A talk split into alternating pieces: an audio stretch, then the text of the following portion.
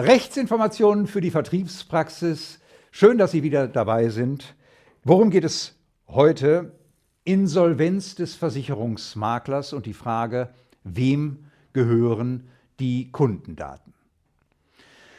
Die Erfahrung lehrt, dass Gerichte und Insolvenzverwalter mit der Insolvenz von Maklerbetrieben schlicht überfordert sind. Das zeigt jedenfalls eine Entscheidung des Landgerichts Köln, die in Sachen MEG AG ergangen ist.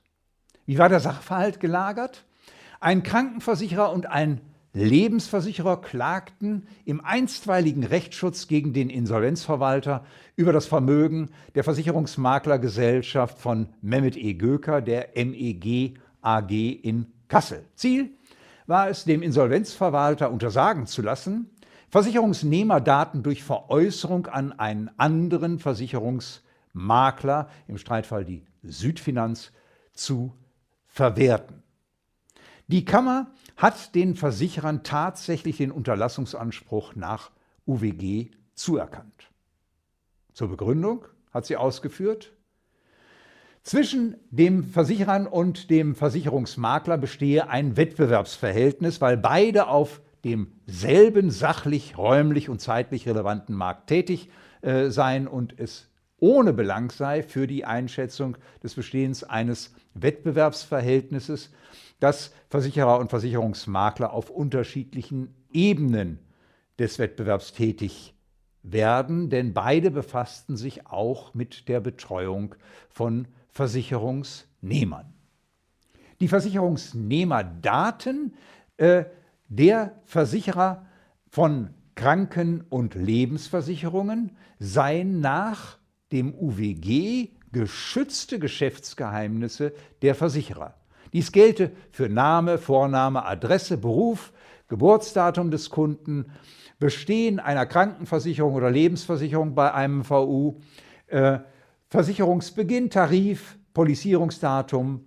All diese Daten seien betriebliche Daten, nämlich Geschäftsgeheimnisse, da sie nicht offenkundig seien, sondern einem, begrenzt, äh, einem begrenzten Personenkreis bekannt seien und da diese Daten nach dem bekundeten, auf den wirtschaftlichen Interessen äh, und Willen des Betriebsinhabers äh, beruhendem Willen geheim halten, gehalten werden sollen.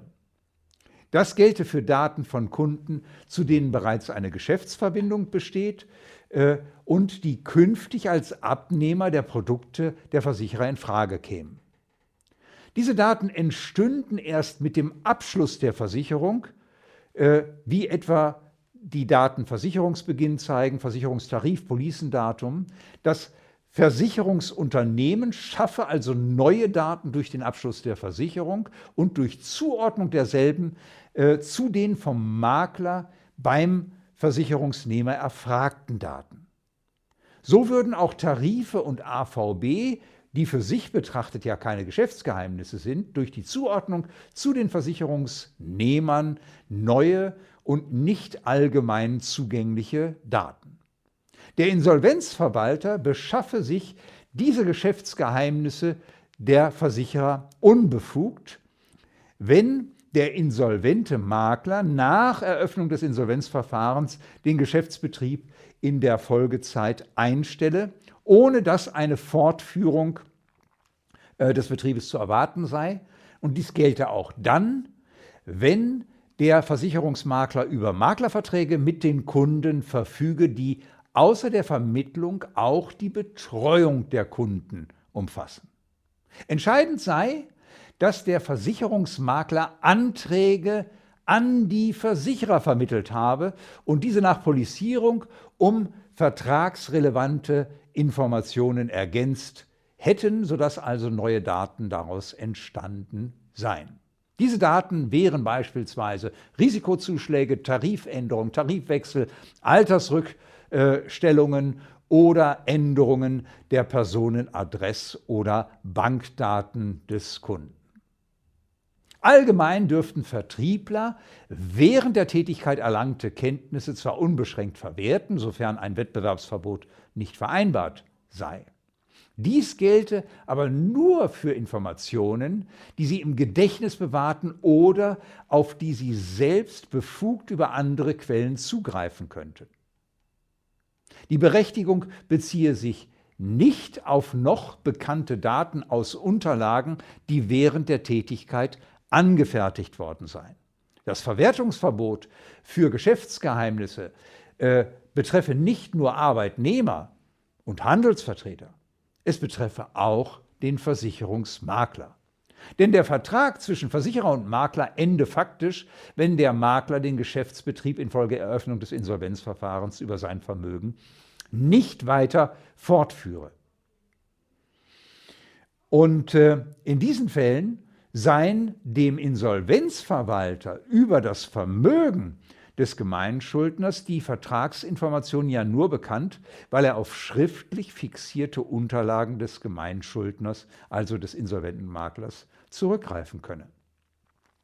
Denn der Insolvenzverwalter könne sich nicht für sich in Anspruch nehmen, Datensätze aus 60.000, Sie haben richtig gehört, 60.000 Krankenvollversicherungsverträgen aus dem Gedächtnis abrufen zu können. Dazu brauche er die Unterlagen und die EDV. Außerdem sei dem Insolvenzverwalter eine Verwertung aus Eigennutz äh, vorzuwerfen. Die liege vor, wenn er Datensätze von Maklerkunden einfach Dritten zum Kauf anbiete. In dieser Absicht handelt, wollte er nämlich aus der Veräußerung einen Gewinn von 1,5 Millionen Euro erzielen. Außerdem bestehe eine Erstbegehungsgefahr, die die Untersagungsverfügung rechtfertige, da der Insolvenzverwalter die Versicherer ja darüber unterrichtet habe, dass er die Kundendaten der, äh, des insolventen Maklerunternehmens an einen Finanzvertrieb veräußern wolle. Was haben wir zu der Entscheidung zu sagen? Durchwachsen ist das Ganze. Warum? Das Landgericht verwechselt Versicherungsvertreter und Versicherungsmakler. Die Kurtagezusage endet nicht durch Eröffnung des Insolvenzverfahrens über den Versicherungsmakler. Sie muss gekündigt werden, entweder vom Makler oder vom Versicherer. Die, Insolvenz, äh, die äh, Kurtagezusage hat aber auch mit der Fragestellung hier gar nichts zu tun. Denn der für die Gemeinschaft der Insolvenzgläubiger handelnde Insolvenzverwalter handelt nicht aus Eigennutz. Und die Versicherungsmaklerverträge werden entweder werden weder durch die Eröffnung des Insolvenzverfahrens äh, über das Vermögen des Maklers noch dadurch beendet, dass der Versicherungsmakler eine Zeit lang untätig ist. Und das Bestreben des Insolvenzverwalters, den Kundenstamm des Gemeinschuldners zu verwerten, ist auch darauf gerichtet, für die Betreuungskontinuität bei den Kunden zu sorgen. Sowohl vom Versicherungsmakler aufgenommene als auch später erweiterte Versicherungsvertragsdaten sind also nicht Geschäftsgeheimnisse der Versicherer, solange der Versicherungsmaklervertrag mit dem Kunden nicht beendet ist. Das bedeutet natürlich nicht, dass der Insolvenzverwalter einfach die Kundendaten veräußern könnte. Eine solche Datenvereinbarung war, äh, Datenverarbeitung war weder mit dem Daten Bundesdatenschutzgesetz vereinbar, noch ist sie es heute mit der DSGVO, der Datenschutzgrundverordnung. Vielmehr muss der Insolvenzverwalter zunächst erstmal entscheiden, ob er die Maklerverträge weiter erfüllt oder den Versicherungsnehmern einen anderen Makler anbietet, der die weitere Betreuung der Versicherungsnehmer sicherstellt. Die Untersagungsverfügung war aber nicht auf die Verletzung von Datenschutz geschützt, gestützt. Und deshalb durfte sie so äh, nicht ergehen.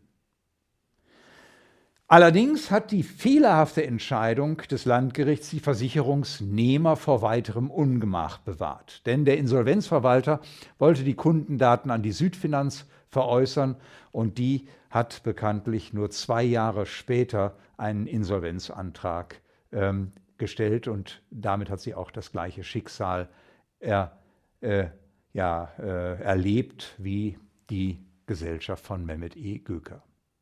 Was halten wir im Fazit fest? Solange Maklerverträge bestehen, sind Versicherungsnehmerdaten keine fremden Geschäftsgeheimnisse. Versicherungsmaklerverträge enden nicht durch die Insolvenz des Maklers. Im Insolvenzfall äh, muss der Makler entweder den, den Maklervertrag äh, erfüllen und die Versicherungsnehmer entsprechend informieren darüber, oder er muss ihnen einen Nachfolger Makler benennen, damit diese die Betreuungskontinuität äh, sicherstellen können. Das Prozedere regelt heute Artikel 20 Absatz 4 des Code of Conduct für den Vermittlerwechsel. Das heißt also, hieran äh, muss sich der Versicherungsmakler orientieren.